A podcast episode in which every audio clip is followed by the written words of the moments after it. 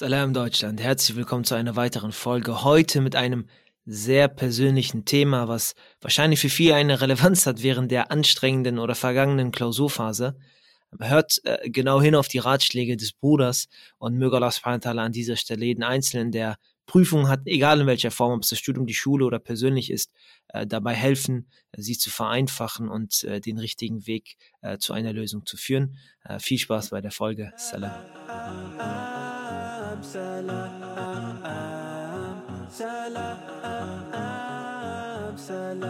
Okay, Bismillah, wir sind jetzt äh, live und an dieser Stelle erstmal Salam. Walaikum Salam. So, bevor ich äh, in die Vorstellung komme, wie immer standardgemäß, die Frage an dich, äh, weil das dann deine Persönlichkeit äh, am besten darstellen wird. Wenn du einen Tee aussuchen könntest, welcher Tee wäre das? Oder wäre das überhaupt Tee oder bist du doch eher ein Kaffeefan? Nee, Kaffee trinke ich gar nicht. Es wäre definitiv ein Tee und die Entscheidung würde sehr, sehr schnell auf Shai Laban fallen. Shai Laban ist quasi Milchtee. Oh, ähm, okay. Ich glaube, das haben die Briten damals äh, nach ihrem Trip in Ägypten dagelassen.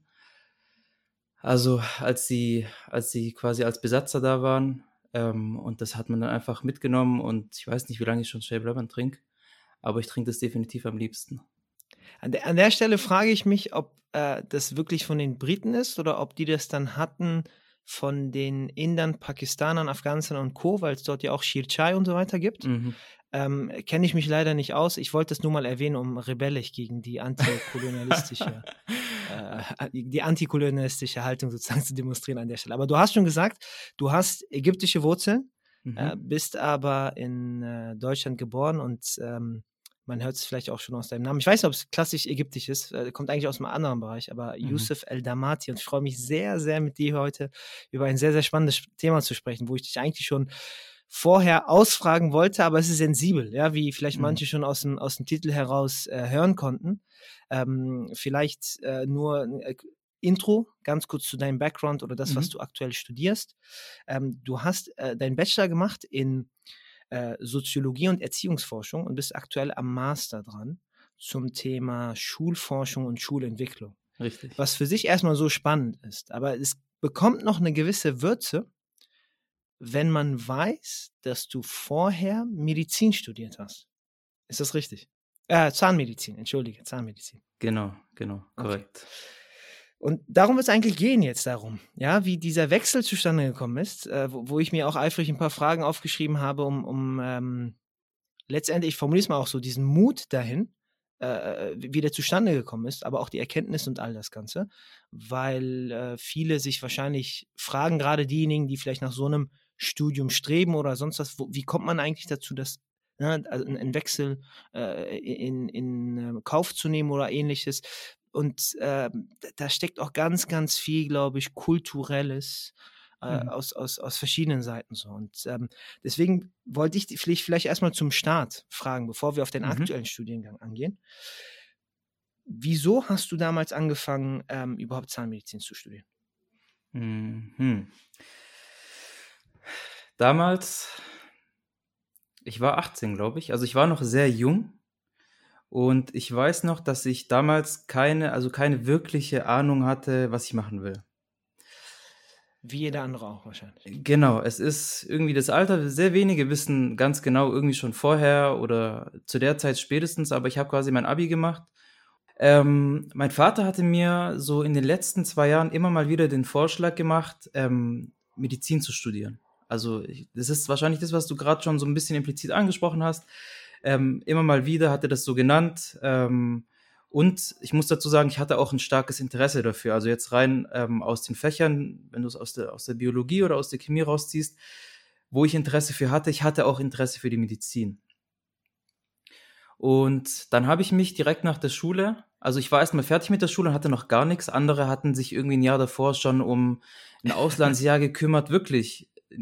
Ja, also ein Jahr davor schon, um Sachen, die sie direkt nach der Schule machen sei es irgendwie die Reisen nach äh, Australien, Work and Travel oder keine Ahnung was oder Praktikum oder keine Ahnung was. Ich hatte gar nichts gemacht. Ich war ja. quasi mit meiner Schule fertig und dann habe ich mich tatsächlich beworben. Also dieses Interesse ist dann größer geworden. Ich habe mich beworben. Ich habe mich zuerst aufs Wintersemester direkt nach der Schule beworben. Ähm, da habe ich nur Absagen bekommen, habe ich keine Zusage bekommen. Für Medizin jetzt? Für Medizin, genau. Mhm. Für Medizin habe ich mich beworben. Dann habe ich mich im Sommersemester drauf auch wieder beworben und in der Zwischenzeit habe ich einfach gejobbt. Ähm, und dann habe ich das aber jetzt nach den zwei Semestern, wo es nicht geklappt hat oder wo es nicht gereicht hat, habe ich ähm, zum einen in der Zwischenzeit den TMS gemacht. Das ist der Medizinertest. Das ist quasi so ein Eignungstest für Mediziner. Ähm, den kann man machen und dadurch kann man eben an unterschiedlichen Unis unterschiedliche Boni kriegen, äh, auf die Note drauf. Okay. Und ich habe mir damals dann gedacht, okay, gut, wenn meine Note nicht gut genug ist für Medizin, ähm, wie vielleicht ist Zahnmedizin eine Option, also einfach notentechnisch, weil da der NC niedriger ist.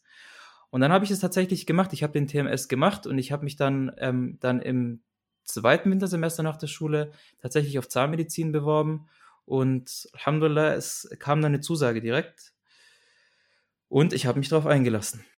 Alhamdulillah. Ich glaube, das ist ein gutes Stichwort. Du hast dich darauf eingelassen. Mhm. Ähm, äh, das heißt sozusagen, wie viele andere auch, ja, die kommen, also ich, wir hatten das in einem vorherigen Podcast mit, mit äh, dem Bruder Rauf. Mhm. Es sei denn, du kommst vielleicht aus so einem Umfeld, wo du dir auch die Freiheit nehmen kannst, vielleicht, wie du es gesagt hast, ein Auslandsjahr zu machen, Auslandssemester, sich selber zu finden und das Ganze. Ja. Bringt das Schulsystem eigentlich sehr viel, sich selber zu finden, weil es ein vorgegebenes System, es sind vorgegebene Fächer, mhm. es ist eine vorgegebene Struktur und entweder du schwimmst mit in dem Strom oder auch nicht. Also ich hatte zumindest nicht das Gefühl, dass viel Selbstfindung dort äh, äh vorzufinden war. Mhm. Und und dann kommt man halt wie jeder andere auch raus aus dem Studium. Also ich kenne es bei mir auch, ich hatte auch gar keine Ahnung, was ich studieren sollte eigentlich. Man mhm. hat eine grobe Richtung in Fächern, in denen man gut ist, was einem vielleicht Spaß macht, aber das ist ja nichts im Gegenzug ja. zu dem, was man studiert und was ja auch dann irgendwie mit einhergeht zu das, was man dann später irgendwie sein Leben lang machen möchte, weil es ja irgendwie das, was einem vorgesetzt wird.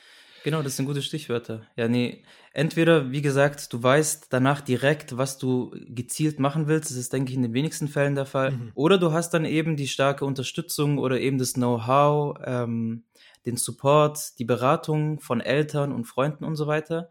Aber ich denke, das ist bei vielen äh, nicht so. Mhm. Also jetzt gerade bei mir, meine Eltern, also erste Generation, selber hier die Schule nicht durchlaufen, wissen gar nicht so viel. Also wissen quasi das, was sie über die Zeit gelernt haben, aber darüber hinaus noch nicht so viel, selbstverständlich. Und wie du sagst, die Schule, die da eine ganz große Rolle mitspielt. Ähm, ich denke, das wird wahrscheinlich auch später im Gespräch kommen, aber die Schule ist da definitiv, so wie sie ausgerichtet ist, wie du sagst, mitschwimmst, mitschwimmst, mitschwimmst, mhm. machst, machst, machst, machst am Ende des Tages geht es darum, dass du es entweder geschafft hast, die richtigen Noten zu haben oder nicht. Ja.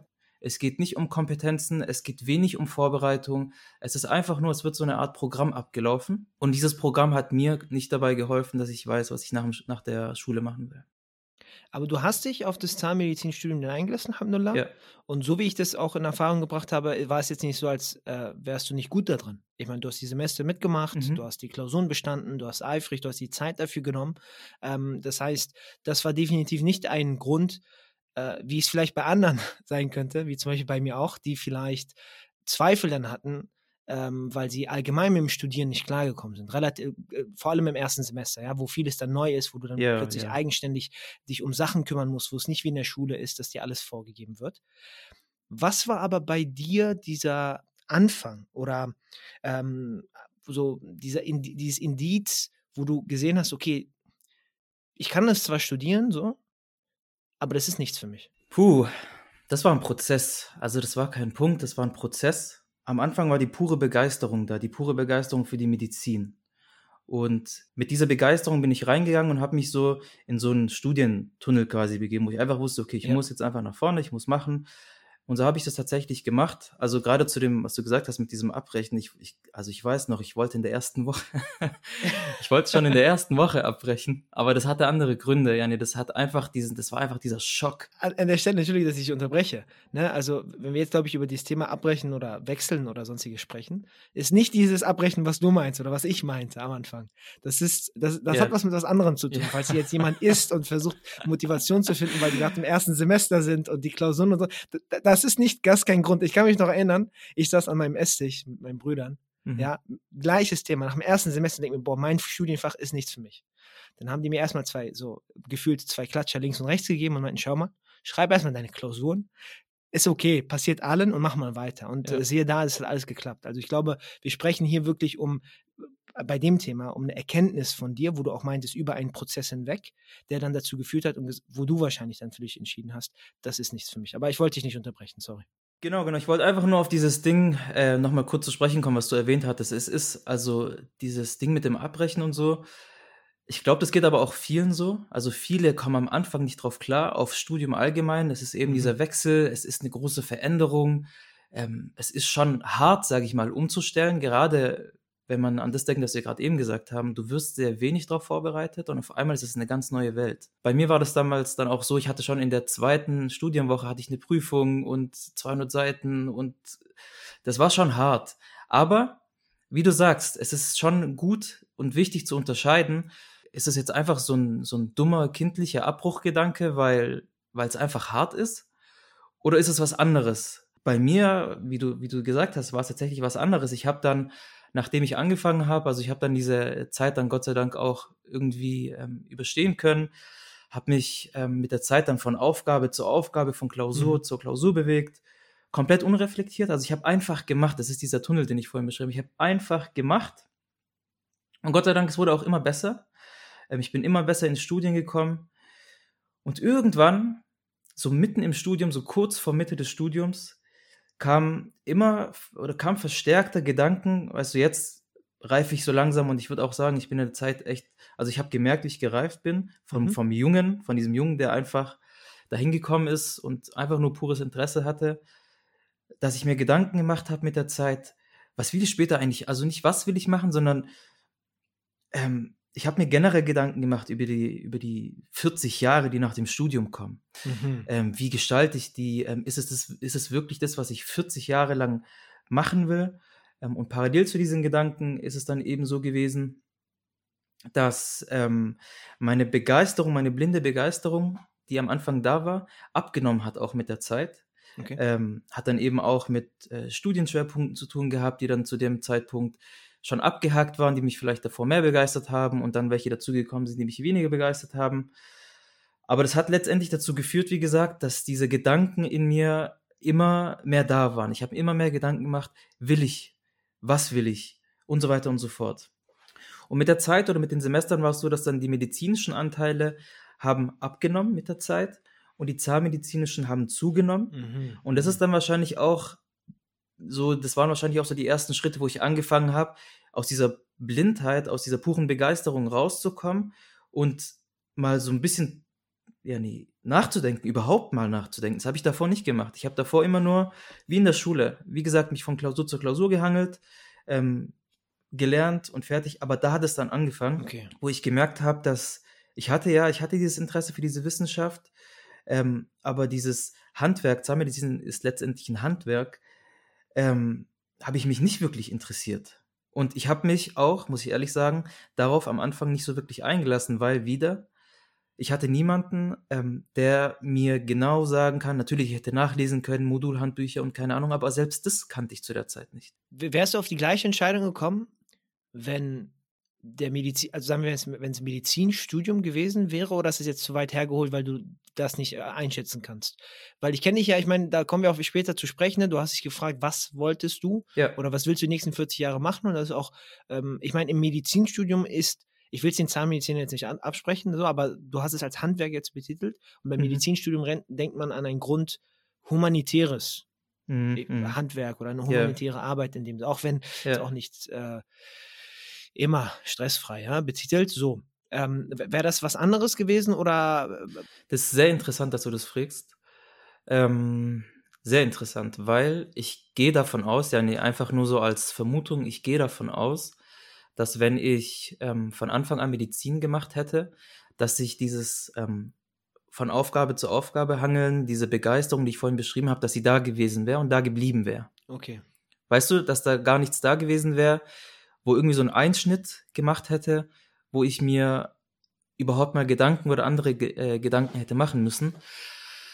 Aber später dann auch, also ich habe mich zu der Zeit, weiß ich noch, auch eins, zweimal habe ich mich parallel zum Studium, habe ich mich auch auf Medizin dann beworben, weißt du, dass ich als Quereinsteiger da reinkommen. Und ich muss auch ehrlich sagen, ich habe mir das, als ich den Studiengang aufgenommen habe, sehr naiv ähm, einfach vorgestellt. Ich dachte mir, okay, wenn ich da mal drin bin, dann wird es überhaupt kein Ding sein, da zu wechseln. Aber so war es ja nicht. Und ich habe das versucht zweimal, äh, dass ich da wechseln kann, hat nicht geklappt.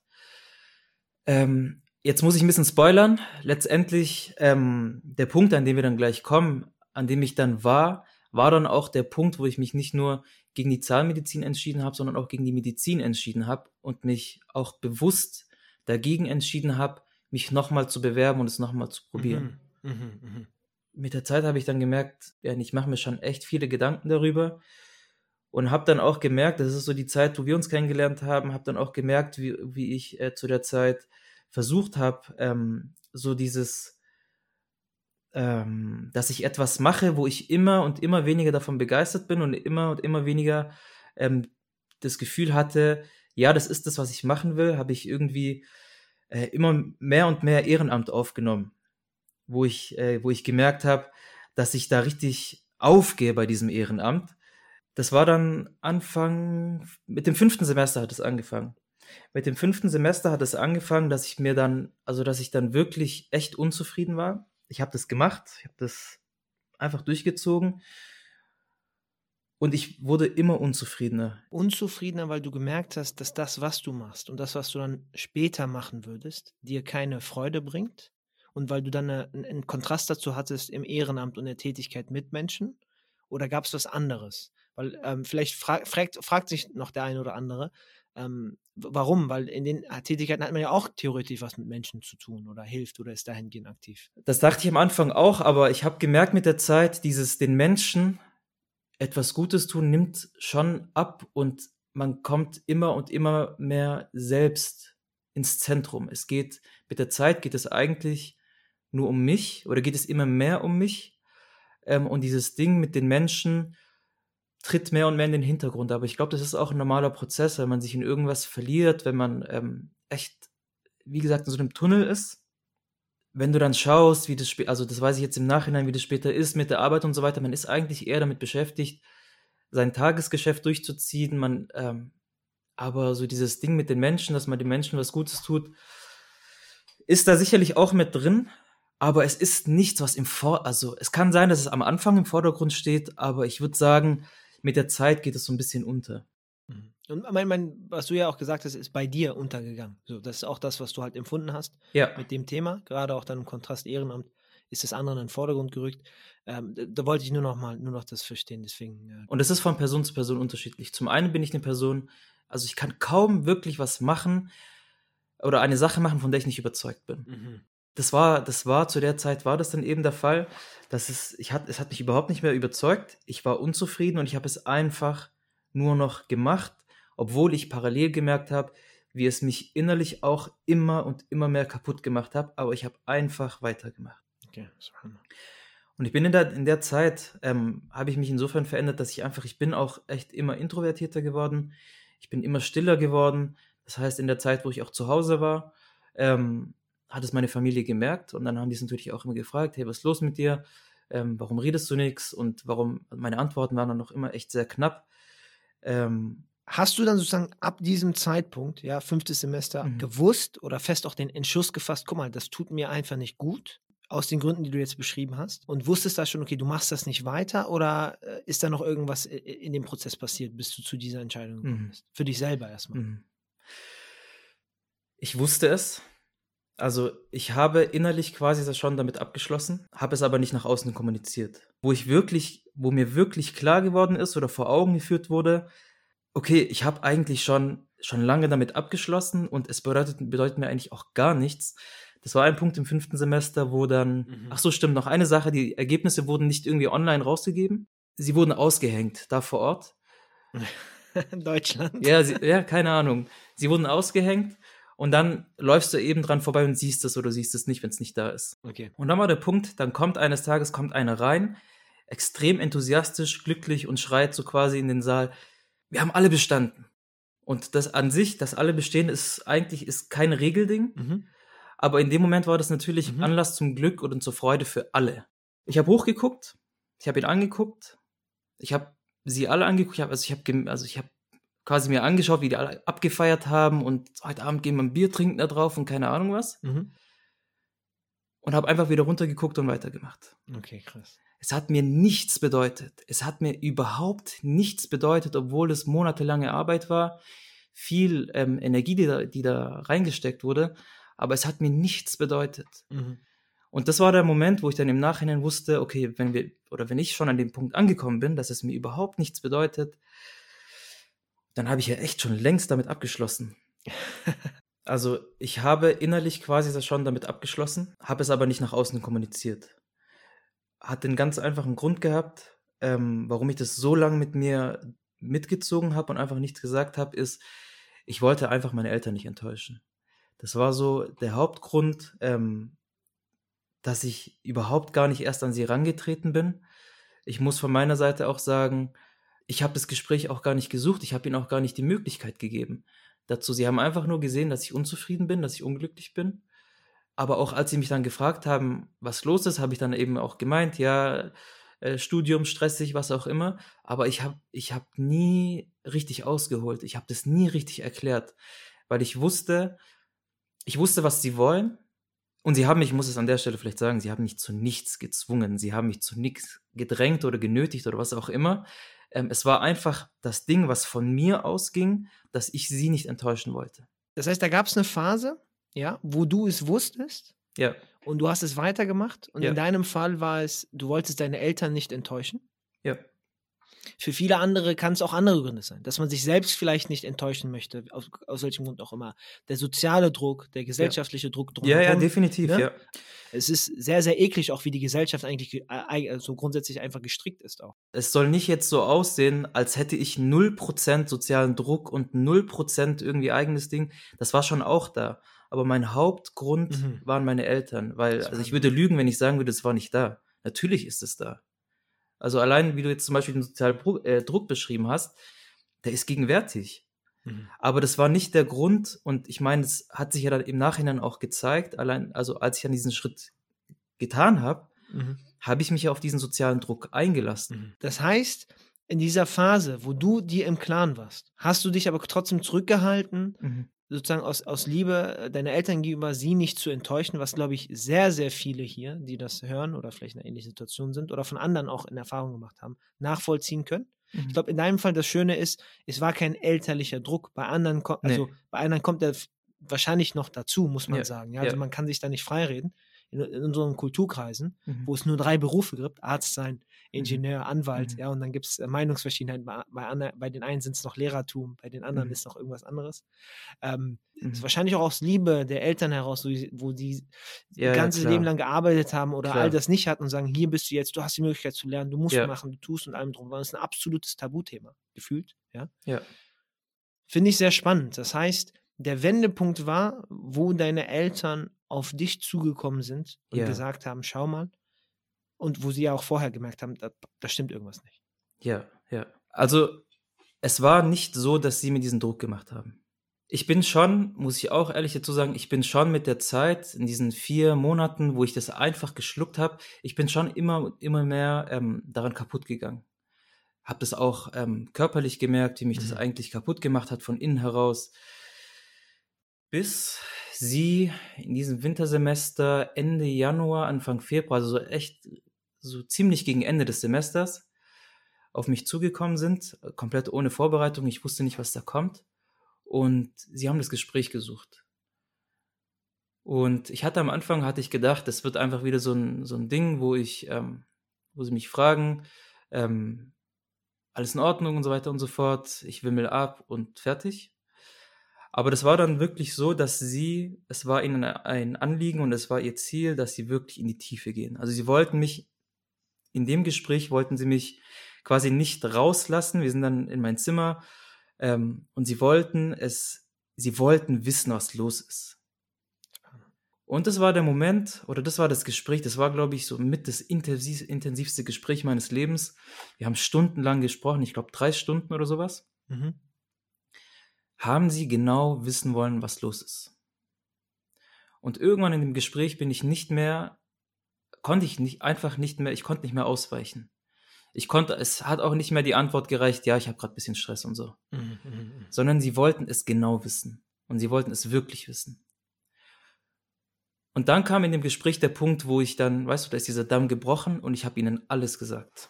Aber du wusstest vorher nicht, dass du ihnen das sagst. Ich wusste das nicht. Ich, ich war auf dieses Gespräch überhaupt nicht eingestellt. Es kam so, sie kamen auf mich zu, sie haben das Gespräch gesucht, wir sind reingegangen, wir haben gesprochen, gesprochen, gesprochen. Und sogar im Gespräch ähm, dachte ich, okay, es, ja, nee. Mhm. Sie fragen mich kurz, ich sag kurz was und gut ist. Ähm, und es kam der Punkt, wo ich das ihnen ausführlichst dann gesagt habe. Ich habe ihnen wirklich gesagt, ich habe ihnen gesagt, dass ich das nicht machen will. Ich habe ihnen gesagt, dass ich das seit Monaten einfach nur so durchziehe.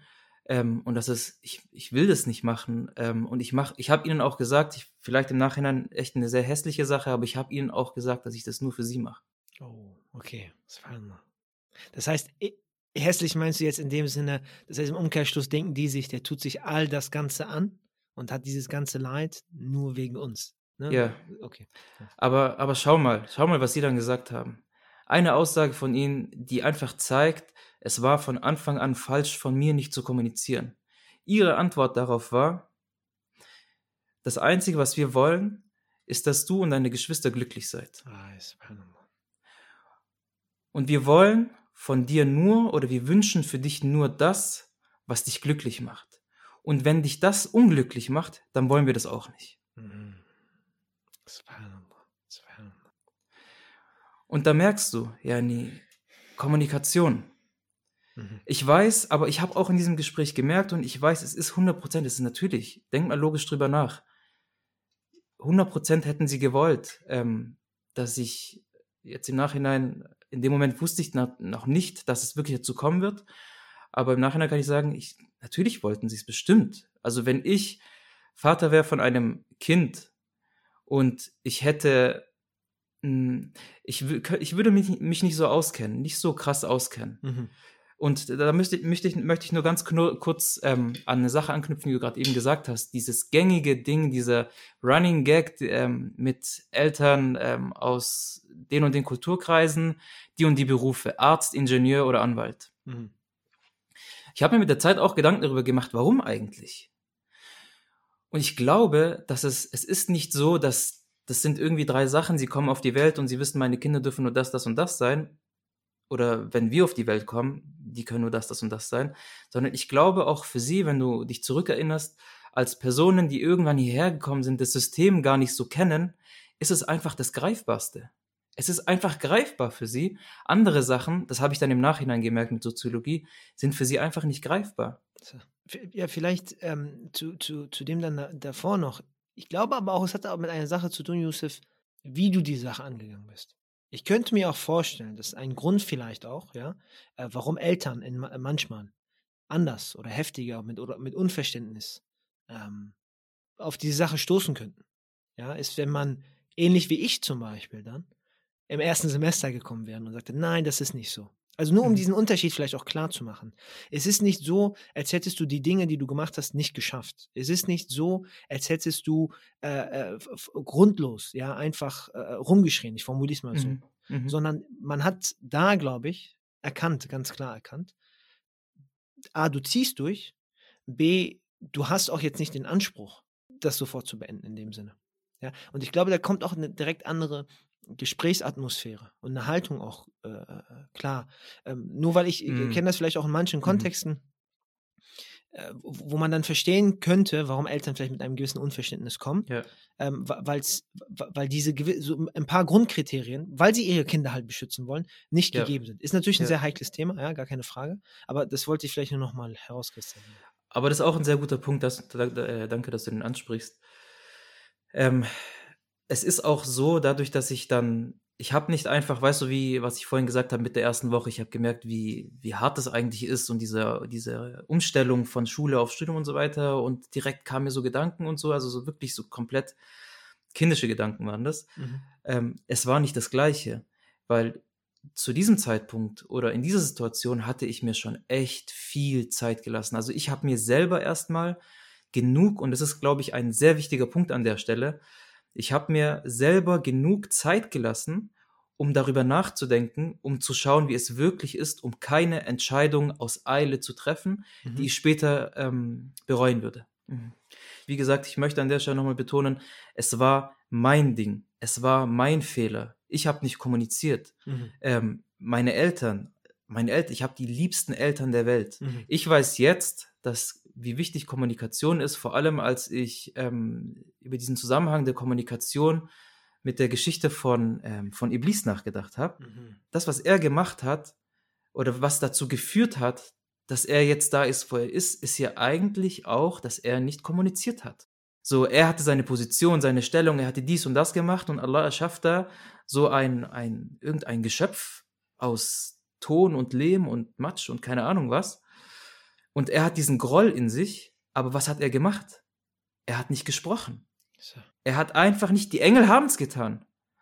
Die Engel, guck mal, die Engel als Engel sagen zu Allah, ja Allah, wir wissen nicht, ob das, was passiert, so gut ist und so weiter. Mhm. Und er als Nicht-Engel, sage ich mal, also als jemand, der nochmal, was den freien Willen äh, betrifft und so weiter, eine andere Position hat, er hat nicht kommuniziert. Und diese Nicht-Kommunikation hat letztendlich dazu geführt, dass irgendwann die Bombe geplatzt ist und hier und da und hat sogar Allah beschuldigt und so weiter. Das ist etwas nur so, ein, so eine Nebennotiz, ähm, die ich jetzt Jahre später eben auch im, damit äh, zusammenbringe, wie wichtig Kommunikation eigentlich ist. So. Woher wusstest du dann, dass das eine richtige Entscheidung, auch jetzt nachdem deine Eltern sozusagen gekommen sind? Gab es da etwas, was du getan hast oder die Mhm. Angst hattest, doch die falsche Entscheidung zu treffen? Wie gesagt, zum einen keine Eile. Ich habe ich hab nicht einfach von heute auf morgen entschieden, ich mache das, ich habe mir genug Zeit gelassen, dass ich die Entscheidung in mir habe reifen lassen. Und neben dem habe ich die Zeit, ähm, habe ich mich selber mit der Zeit auch immer besser kennengelernt. Weil, ich meine, es ist ganz oft im Leben so, du kommst erst dazu, drüber nachzudenken oder zu reflektieren oder überhaupt mal darauf klarzukommen, was um dich herum passiert, wenn irgendwas nicht funktioniert, wenn irgendwas nicht so läuft, wie es eigentlich laufen kann. Mhm. Verstehst du?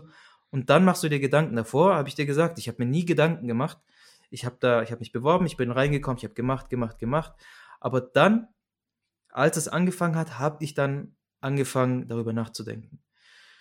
Und in der Zeit habe ich mich selber auch besser kennengelernt, als ich wirklich aktiv darüber nachgedacht habe. Ich habe meine Fähigkeiten äh, kennengelernt, meine Neigungen, meine Schwächen, meine Stärken. Ähm, habe mich selber insgesamt dadurch besser kennengelernt und konnte mich besser dadurch einschätzen, was natürlich bei so einer Entscheidung auch äh, beihilft. Und zum anderen kannst du dir auch denken, so eine Zeit, das war für mich wirklich eine schwierige Zeit, wo ich es einfach gemacht habe, obwohl ich eigentlich schon innerlich dran kaputt gegangen bin, ähm, kommst du Allah näher. Mhm. Spannend. Das ist eine Zeit, wo du den Weg zu Allah suchst, ähm, wo ich dann natürlich drum gebeten und was soll ich machen und es ist eine schwierige Situation. Mhm. Ich bin ihm näher gekommen und ich habe auch gemerkt, wie in dieser Zeit, in der ich ihm näher gekommen bin, ist mein Vertrauen zu ihm größer geworden. Spannend. Das heißt, letztendlich, wenn ich das so zusammenfasse, zwei Sachen, die, ähm, die bei so einer Entscheidung dir so ein bisschen die Gewissheit geben, dass es gut ist und dass es nichts ist, was du ähm, bereuen solltest. Das erste ist sowas bei mir, ich habe mich selber, also das Wissen um mich selbst. Und das andere, was da, ähm, was da dazu kam, ist das Vertrauen auf Allah. Und diese beiden Sachen in Kombination waren dann letztendlich die Schalthebel, über die ich selber wusste, okay, ja, es ist die richtige Entscheidung. Vielleicht oder mit Sicherheit wird da eine Portion Angst dabei bleiben, Mhm. aber diese zwei Sachen, ich weiß, wer ich bin, ich weiß, was ich kann, was ich nicht kann, ähm, was ich machen sollte, was ich nicht machen sollte, und dieses Vertrauen auf Allah waren letztendlich für mich der Weg ähm, oder das, was mich auf diesem Weg bestärkt hat. Spannend. Äh, Das ist schön, weil ähm, man liest immer, ne, dass manchmal Prüfungen nur dafür da sind, damit du näher kommst Allah subhanahu wa Mhm. äh, zu Allah subhanahu wa ta'ala. Und in dem Fall war es ja wirklich so. Ja. Als würde oder als könnte man jetzt im Nachhinein meinen, dass es nur passiert, damit du Allah subhanahu wa ta'ala näher kommst. Nicht mal unbedingt, damit du jetzt weißt, was du stattdessen machen wolltest, Mhm. sondern auch um dich selber besser kennenzulernen. Ganz ehrlich, Ja. Du hast gerade den Nagel auf den Kopf getroffen. Wirklich. Also das ist mein aktueller Stand, Status quo, so denke ich im Nachhinein über die Sache. Und hast du dieses äh, Gebet der Entscheidung, Ja, Istikhara-Gebet ja. sozusagen verrichtet? Ich habe sehr oft Istikhara gebetet zu der Zeit. Natürlich, das war zu der Zeit das Größte in meinem Leben. Das war zu der Zeit das Zentralste in meinem Leben. Ähm, und auch das, was mir am meisten Schwierigkeiten bereitet hat. Ähm, ich konnte das, also nachdem ich dieses Gespräch mit meinen Eltern hatte, nee, anders. Ich habe davor schon dieses Istikhara-Gebet, habe ich oft gemacht. Vielleicht für, für, für die Leute nur ganz kurz, die für, für das nicht sagt, ist, äh, es, es wird einem ans Herz gelegt und wie Yusuf das gesagt hat, es war sein Leben zu dieser Zeit. Nein, aber es ist etwas wirklich sehr, sehr Mhm. Mächtiges in dem Sinne, was man jedem, glaube ich, nur ans Herzen legt, die eine wichtige Entscheidung in, Leben, in ihrem Leben treffen können, ist, dass man äh, die Gebetswaschung macht, also Wudu nimmt, Mhm. äh, zwei Rakat betet und dann diese, diese Dua nachhinein spricht. Das heißt, es sind zwei separate Akte ähm, und das ist ein ganz äh, bekanntes Istikhara-Gebet sozusagen zur, zur Findung der richtigen Entscheidung. Ähm, und äh, viele, äh, korrigiere mich, Juste, viele interpretieren das so, dass sie dann sagen, okay, dann kriegt man plötzlich einen Traum, aber es ist nicht unbedingt immer so. Ja, ja. man zieht die. Leute um sich herum zu Rate, man hat eine gewisse Meinung und wenn dann etwas passiert, wenn nichts passiert sozusagen, was diese Meinung grundsätzlich von ihren Füßen sozusagen in eine Mhm. andere Richtung lenkt, ähm, sollte man sozusagen mit der Meinung gehen und dann auch nicht mehr zurückschauen und sagen, hätte ich doch anders entschieden oder anders entschieden, sondern das segnet sozusagen diesen Werdegang oder auch im Optimalfall findet man vielleicht eine bessere Richtung, die man gehen sollte. Und dann eben das Gefühl, das Gefühl, was du hast, wie sich es in dir entwickelt. Ähm, und das war mir eine klare Tendenz. Mhm. Du sagst jetzt äh, Gefühl und, und äh, klare Tendenz. Mhm. Vielleicht um das mal abzurunden. Für dich jetzt, ich meine, du hast jetzt die Basis, du wusstest, ja, du ähm, wirst die richtige Entscheidung treffen. Äh, du hast dafür auch gebetet Mhm. ähm, und, und die Grundlagen sozusagen dafür gesetzt. Aber vielleicht, um diesen Rahmen auch nochmal von dir klar äh, zu hören, was braucht es, empfindest du jetzt, Mhm. ähm, um so eine Entscheidung dann auch äh, zu treffen und durchzuziehen? Ich würde sagen, Nummer eins, was man braucht, ist bei so einer Entscheidung jetzt oder ähnlichen Entscheidungen eine Sicherheit. Eine Sicherheit, dass das die richtige Entscheidung ist, begründet. Ähm, man hat die Gewissheit, es ist richtig. An zweiter Stelle würde ich sagen, das klingt jetzt am Anfang echt komisch, ähm, aber an zweiter Stelle das Vertrauen auf Allah. Ähm, der Grund ist, natürlich, man hätte als erstes erwartet, das Vertrauen auf Allah, aber binde zuerst ein Kamel an und vertraue dann auf Allah. Oder- Subhanallah. Also in, in Worten, wie man es heute sagen würde, schließ zuerst dein Auto ab und vertraue dann auf Allah. Ähm, wie man es vielleicht darauf übertragen könnte, ist, wenn du Vertrauen auf Allah hast, ist es schön und gut. Also es ist gut, wenn du das in der Situation hast. Aber es kann sehr gut sein, es kann auch bei mir gut sein, dass irgendwann irgendwelche Gedanken sich einschleusen im Sinne von, wäre es doch nicht und hätte ich doch nicht. Verstehst du, wie ich meine? Mhm. in diesen Situationen wird man mit sich selber hadern. Da wird man sich nicht mehr überlegen, also weniger, da wird dieses Ding mit, ich habe auf Allah vertraut, vielleicht weniger in den, in, also in den Hintergrund rücken, weil man sich gedacht hat, ich habe doch die Entscheidung getroffen. Und das stimmt. Ja. Du hast die Entscheidung getroffen. Aber wenn du, wie gesagt, wenn du davor diese Gewissheit, Gewissheit hast, wenn du dir wirklich ausgewogen Gedanken darüber gemacht hast und dann auf Allah vertraust, dann ist das schon mal mehr als die halbe Miete. Dann, ähm, was sehr wichtig ist, ist in so einer Situation jetzt wieder das Vertrauen der Eltern. Sei. Mhm. Wenn du das Vertrauen der Eltern hast, weil auch da kann es sein, dass es zum Hadern kommt, oder kann es sein, dass die Eltern, dass wenn sie nicht vertrauen, ähm, das, weißt du, das schwingt immer implizit oder das schwingt immer im Untergrund irgendwas mit. Oder vielleicht sind die Mhm. Eltern nicht zufrieden damit. Das ist auch ja, das ist eine sehr große Sache. Aber dass ich am Anfang das Vertrauen von ihnen hatte, das war schon sehr viel. Ob sie jetzt am Anfang direkt schon das ähm, verarbeiten konnten oder das äh, seine Zeit gedauert hat, ist was anderes. Dann, man braucht unbedingt, jetzt auch außerhalb der Familie, man braucht Menschen um sich herum, ähm, die einen kennen oder die eine kennen, gut einschätzen können und diesbezüglich auch Rückmeldung geben können. Das heißt, Personen, die man fragen kann, die einem ähm, dahingehend auch wirklich Mhm. Ein Feedback geben können oder eine Antwort geben können, von der man sagt, ja, so bin ich oder ja, genau so, das trifft's, äh, darauf kann ich bauen. Mhm. Ähm, und es führt mich eigentlich zum vielleicht letzten Punkt, was Leute denken, was Leute sagen, sozialer Druck. Das ist etwas, damit muss man umgehen können. Wenn man, wenn man weiß, wenn man die Einstellung hat, das sind Leute, vielleicht fällen die irgendein Urteil über mich oder vielleicht denken die irgendwie über mich. Aber letztendlich ändert es am Ende des Tages nichts an meiner Situation. Am Ende des Tages muss ich das machen. Am Ende des Tages ist es meine Zukunft und nicht ihre. Und wenn es eine ähm, Entscheidung ist oder eine Sache ist, die sie reden lässt oder die sie komisch reden lässt oder die sie komisch denken lässt, dann wird es am Ende auch nichts ändern, ob sie das tun oder nicht. Das heißt, man muss wirklich den Mut haben zu dieser Entscheidung und man muss es nach außen hin am Anfang vielleicht ein bisschen schwieriger, mit der Zeit immer besser und einfacher ähm, nach außen hin vertreten und kommunizieren können. So wie du das skizziert hast, mhm. stellst du auch etwas sehr Schönes dar, weil dieser soziale Druck, den hast du immer. Ja, ja. In allen Sachen. Aber das, was dich sozusagen davor schützt oder, oder, oder bestärkt sozusagen da reingehen lässt, ist erstmal dein, dein, deine eigene Stärke in dem Sinne. Ja? Mhm.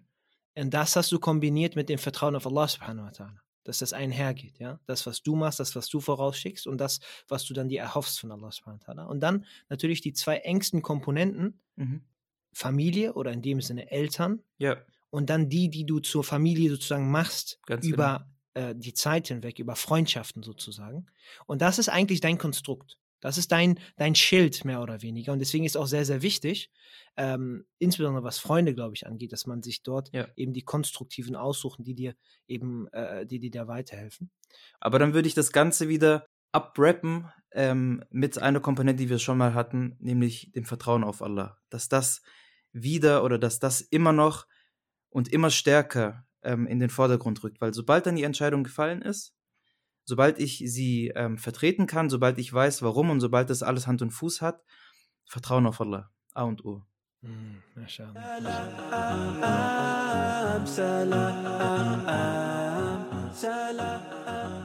ich würde jetzt an diesem Punkt Vertrauen auf mhm. Allah weiter also das aufnehmen, äh, aber das mit einer anderen Sache jetzt kombinieren.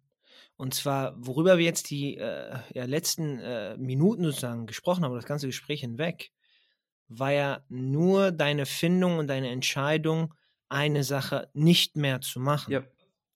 Aber es ist nur ein Teil der mhm. Geschichte. Mhm. Und auch wenn wir den anderen Teil jetzt vielleicht nicht voll besprechen können, ist immer noch offen, wie bist du dann zu dem gekommen, wo du, wo du jetzt für dich meinst, das macht mir Spaß, das will ich machen. Wie hast du das überhaupt mhm. gefunden? Mhm. Ähm, und, und, und wie kam es dazu? Wie gesagt, ich sage das einfach nochmal ganz kurz schnell, weil es so wichtig ist. Ich habe in der Zeit sehr viel drüber nachgedacht, ich habe sehr viel reflektiert, wie ticke ich, was kann ich, was kann ich nicht, ähm, was sind meine Neigungen, was sind meine Fähigkeiten, womit wäre ich ein Mehrwert, ähm, was will ich mhm. Ähm, und habe im Semester drauf als Zahnmedizinstudent dann Kurse in anderen Fächern belegt, nämlich von Fächern, von denen ich dachte, hey, das könnte passen. Mhm. Das war in dem Fall ganz konkret ähm, Soziologie und Psychologie. Ähm, hab hier eine Vorlesung, da ein Seminar, hier ein Seminar. Es waren am Ende irgendwie vier, fünf Veranstaltungen, die ich besucht habe, wo ich am Ende auch Leistungen abgelegt habe. Das ging ähm, oder geht, um einfach für mich zu wissen, begründet, passt es oder passt es nicht, weil am Ende, ich meine, die Entscheidung, die ich jetzt treffe, die muss sitzen die muss sitzen allein aus dem Hintergrund heraus, dass, also mein Vater hat mir das auch gesagt, er hat gesagt, jetzt musst du aber richtig, richtig gründlich nachdenken, was du anstattdessen machst. Und deswegen habe ich das gemacht, dann habe ich quasi das Semester drauf ähm, nur Veranstaltungen belegt, also jetzt keinen neuen Studiengang aufgenommen und bin dann am Ende dieses Semesters, wo ich eben diese ähm, Prüfung geschrieben habe, ist die Entscheidung gefallen darauf, dass ich Soziologie studieren möchte. Und der, und der Kreislauf hat sich dann wiederholt, sozusagen genau. mit dem Vertrauen auf Allah subhanahu mit den Gebeten, die Leute, die du eben genannt hast, wieder zu fragen, zu schauen, passt das oder passt das nicht? Und bis dann mhm. sozusagen ähm, jetzt in dem Fall noch nicht beim Bachelor genannt, aber bei Kursen, die du, du dir umgesetzt hast, was dann zu deinem Studienwechsel wahrscheinlich geführt hat. Sehr gut, genau. Vertrauen auf Allah, immer noch, habe ich ja vorhin gesagt, zieht sich dann durch. Dua, mhm. natürlich sehr viel Dua in dieser Zeit, weil ich meine, du machst Dua dass Allah dir diese Sachen lenkt, weil du hast selber keine Gewissheit darauf. Ähm, aber wenn du dieses Dua machst ähm, und wenn du, wenn du dieses Vertrauen hast, wenn du diese, wenn du wirklich ein starkes Vertrauen hast, dann gibt es dir schon sehr, sehr viel. Du kannst nie wissen, war es 100% richtig oder falsch. Mhm. Aber wenn du das machst, ähm, und im Nachhinein, Alhamdulillah, im Nachhinein habe ich wirklich das sehr, sehr, sehr starke Gefühl, es ist der richtige Weg, ähm, dann ist es sehr viel. Alhamdulillah. Also kann ich nur raten. Und wenn du jetzt sozusagen, ich meine, wir haben vorher, äh, am Anfang des Gesprächs hatten wir das ja, dass du äh, in der Zeit, wo du gemerkt hast, das äh, Zahnmedizinstudium ist nichts für dich, du bist äh, ehrenamtlicher geworden, du hast mehr mhm. Aktivitäten dort drin gehabt. Ähm, inwiefern ist diese Entscheidung ähm, vielleicht auch religiös motiviert oder was, was ist der Treiber von, für dich jetzt in dem Thema Soziologie? Ähm, der Treiber für mich ist es wichtig oder für mich war es dann eben mit der Zeit, als ich drüber nachgedacht habe, immer mehr wichtig oder ist es immer noch, ein Mehrwert für meine Mitmenschen zu sein. Auf der einen Seite, also ich möchte meinen Beitrag leisten. Ich möchte mit der Zeit, die ich habe, einen Beitrag leisten, nicht einfach so, wie gesagt, ähm, keine Ahnung, wenn Allah das Leben gibt, 40 Jahre arbeiten, arbeiten, arbeiten, arbeiten, Geld anhäufen, ähm, vielleicht dieses Ding äh, mit irgendwann, keine Ahnung, eine Wohnung, ein Haus, ähm, mich dabei irgendwie von, ja, einfach von diesen Vorstellungen die ganze Zeit antreiben zu lassen, aus, ausschließlich, sondern ähm, ich denke, eine sehr starke Motivation, Motivation ist es, ein Mehrwert für, für die Mitmenschen, für die Gesellschaft zu sein, seinen eigenen Beitrag leisten. Mhm. Dann würde ich sagen, was es ähm, was ein Gegenteil dazu gibt, also was für mich die zweite Hälfte wäre, ist meine eigene Erfüllung und meine eigene Überzeugung bei dem, was ich tue. Das heißt, ich möchte meinen Sinn erfüllen. Ich möchte, dass das, was ich tue, wie gesagt, nichts ist, was ich einfach abarbeite, wo ich mich irgendwie ähm, von Pause zu Pause, Feierabend zu pa Feierabend, Wochenende zu Wochenende ähm, und Urlaub zu Urlaub durchhangel, mhm sondern ich möchte, dass das, was ich tue, mich erfüllt, dass ich das Gefühl habe, es hat einen Sinn und ich erfülle damit, es ist ein Gottesdienst bei dem, was ich tue. Es ist nicht einfach so ein vor sich hin arbeiten. Die zwei Komponenten würde ich sagen, Sinn und Erfüllung für mich selbst und Mehrwert für die Gesellschaft. Und das ist schön, weil ich meine, den Mehrwert für die Gesellschaft, ähm, den, hätte man vielleicht auch in dem Zahnmedizinstudium ja, gehabt oder ja. Medizinstudium. Ne? Aber ja. die zweite Hälfte macht es dann auch genau, für dich, wo es wirklich genau. dann um dich geht. Ja. Aber erfüllt es dich? Gibt es dir auch was zurück? Ja. Ja, frisst es dich nur auf, was es ja getan hat? Ja. Oder stehst du dann morgens auf und sagst, okay, Subhanallah, heute denke ich auch an Allah subhanahu bei den Sachen, die ich tue, weil ich weiß, ich gebe dir was zurück. Oder wirst du eben geplagt von eigenen Gedanken, mhm. eigenen Zweifeln und so weiter und so fort. Und vielleicht jetzt hier noch ein paar Schritte zurück, weil ich würde sehr lieben gerne über deine aktuelle, äh, aktuelle Tätigkeit, sei es dein mhm. Bachelorstudium Soziologie oder dein aktuelles Masterstudium sprechen. Aber einfach äh, schauend auf, auf die Zeit, glaube ich, äh, verdient das eine eigene Folge. Wie wichtig, wie wichtig empfindest du mit den Erfahrungen, die du jetzt gemacht hast, mhm. dass man als Individuum, als jemand selbst wirklich darüber nachdenkt, was man möchte, was die eigene Rolle in der Gesellschaft ist? Nicht, was die Gesellschaft einen vorgibt aus sozialen Zwängen heraus, mhm. sondern wirklich, wie du es gesagt, wie dein Vater es auch gesagt hat, ne? Jetzt musst du nachdenken und das muss jetzt sitzen. Ja. So. Das heißt, dass man sich wirklich mal damit beschäftigt. Ich würde sagen, das ist sehr wichtig. Das ist sehr, sehr wichtig. Ähm, auch hier vielleicht aus zwei Perspektiven wieder. Ähm, die eine Perspektive, aus der ich sagen würde, dass es wichtig ist, ist die gesellschaftliche, weil Allah hat uns alle unterschiedlich erschaffen. Er hat uns unterschiedliche mhm. Talente gegeben, unterschiedliche Stärken gegeben, unterschiedliche Schwächen gegeben. Er hat uns unterschiedliche Situationen gegeben, in denen wir leben und aus denen wir heraus dann die ein oder andere Sache besser oder schlechter entfalten können. Das ist, das ist Fakt. Wir sind alle unterschiedlich und Allah hat uns so erschaffen. Was er ma hätte machen können, ist, er hätte auch einen Prototyp Menschen erschaffen können, der alles kann und der dann einfach, keine Ahnung, er kann alles, aber macht unterschiedliche Sachen. Aber ist ja nicht so. Wir sind ja alle unterschiedlich. Und gleichzeitig sollen wir ja auch, und das ist für uns ja ein, ein, eine, ein Hauptbestandteil oder ein sehr großer Bestandteil unseres Glaubens, ähm, Allah sagt ja, dass wir, wir sollen in Gesellschaft, in einer Gesellschaft oder in Gesellschaften leben und wir sollen, wir sollen ihm dienen und wir sollen Statthalter auf der Erde sein. Mhm. Also das ist schon eine sehr große Rolle zum einen und zum anderen würde ich das vielleicht damit kombinieren. Ich weiß jetzt nicht, ob das irgendwie, ob der Bogen jetzt zu groß ist, aber ich würde das kombinieren mit, mit einer anderen Sache, wo der Prophet a.s.w. gesagt hat, ähm, der Beste von euch bei Allah ist der, der den Menschen am nützlichsten ist. Mhm. Das heißt, wir sind hier, wir haben eine Rolle, wir sind unterschiedlich und gleichzeitig sollte es eine Maxime von uns sein, den Menschen so nützlich zu sein, wie es nur geht. Also allein aus der Perspektive ist es wichtig, dass man seine Rolle findet. Und dann jetzt eben der zweite Teil, eigentlich genauso wie gerade eben. Der zweite Teil ist mehr oder weniger daraus resultierend, wenn ich meine Stärken wenn ich, oder ich lasse es mich anders betonen, wenn ich meine Stärken nutze, um im Rahmen meiner Möglichkeiten etwas Gutes und Sinnvolles äh, tun zu können,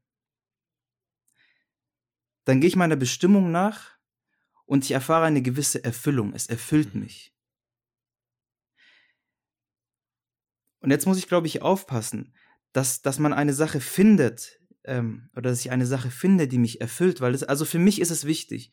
Ich glaube aber auch, es ist, unter, es ist von Mensch zu Mensch unterschiedlich. Der eine kann einfach Augen zu und durch und egal, 40, 50 Jahre ist mir egal. Und beim anderen ist es nicht so. Und ich habe dir ja vorhin gesagt, ich bin nicht der Typ, der, wenn er von einer Sache nicht überzeugt ist, sie machen kann oder durchziehen kann. Mhm. Ich habe immer diese Gedanken und sie werden immer lauter. Deswegen ist mir dieser Punkt auch sehr wichtig, dass ich neben diesem, ähm, diesem Einsetzen von dem, was Allah mir gegeben hat, eben auch etwas finde, was mich erfüllt.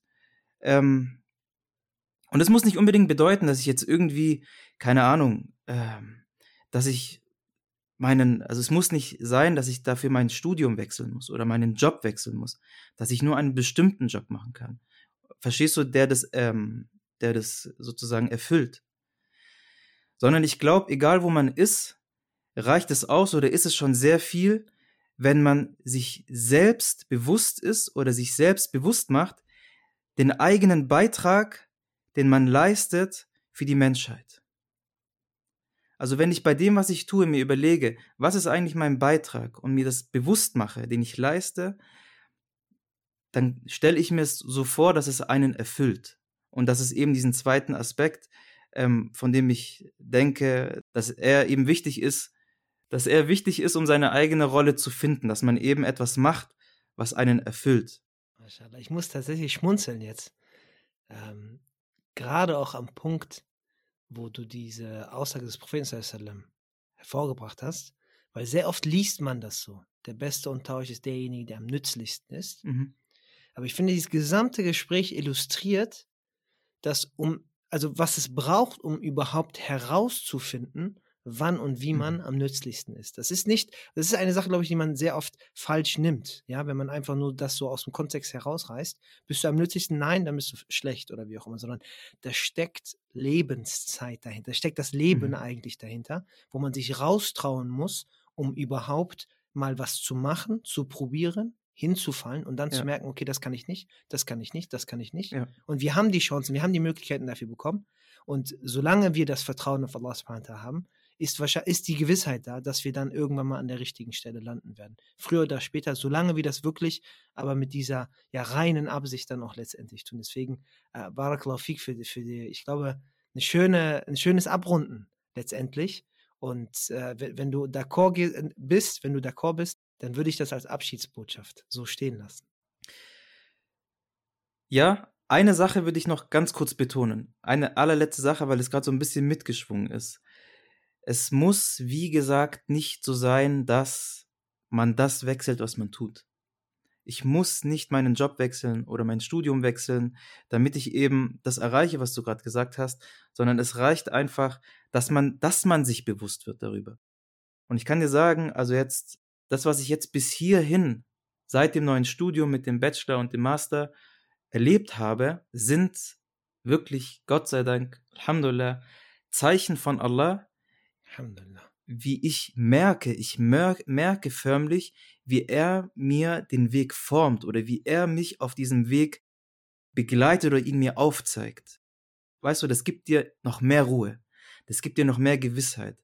So dass ich jetzt allein aus dem, was über die letzten zwei, drei Jahre passiert ist, sagen kann, ich bin mir hundertprozentig sicher, dass das der richtige Weg ist, aus dem, was Allah mir auf diesem Weg, Alhamdulillah, schon gegeben hat.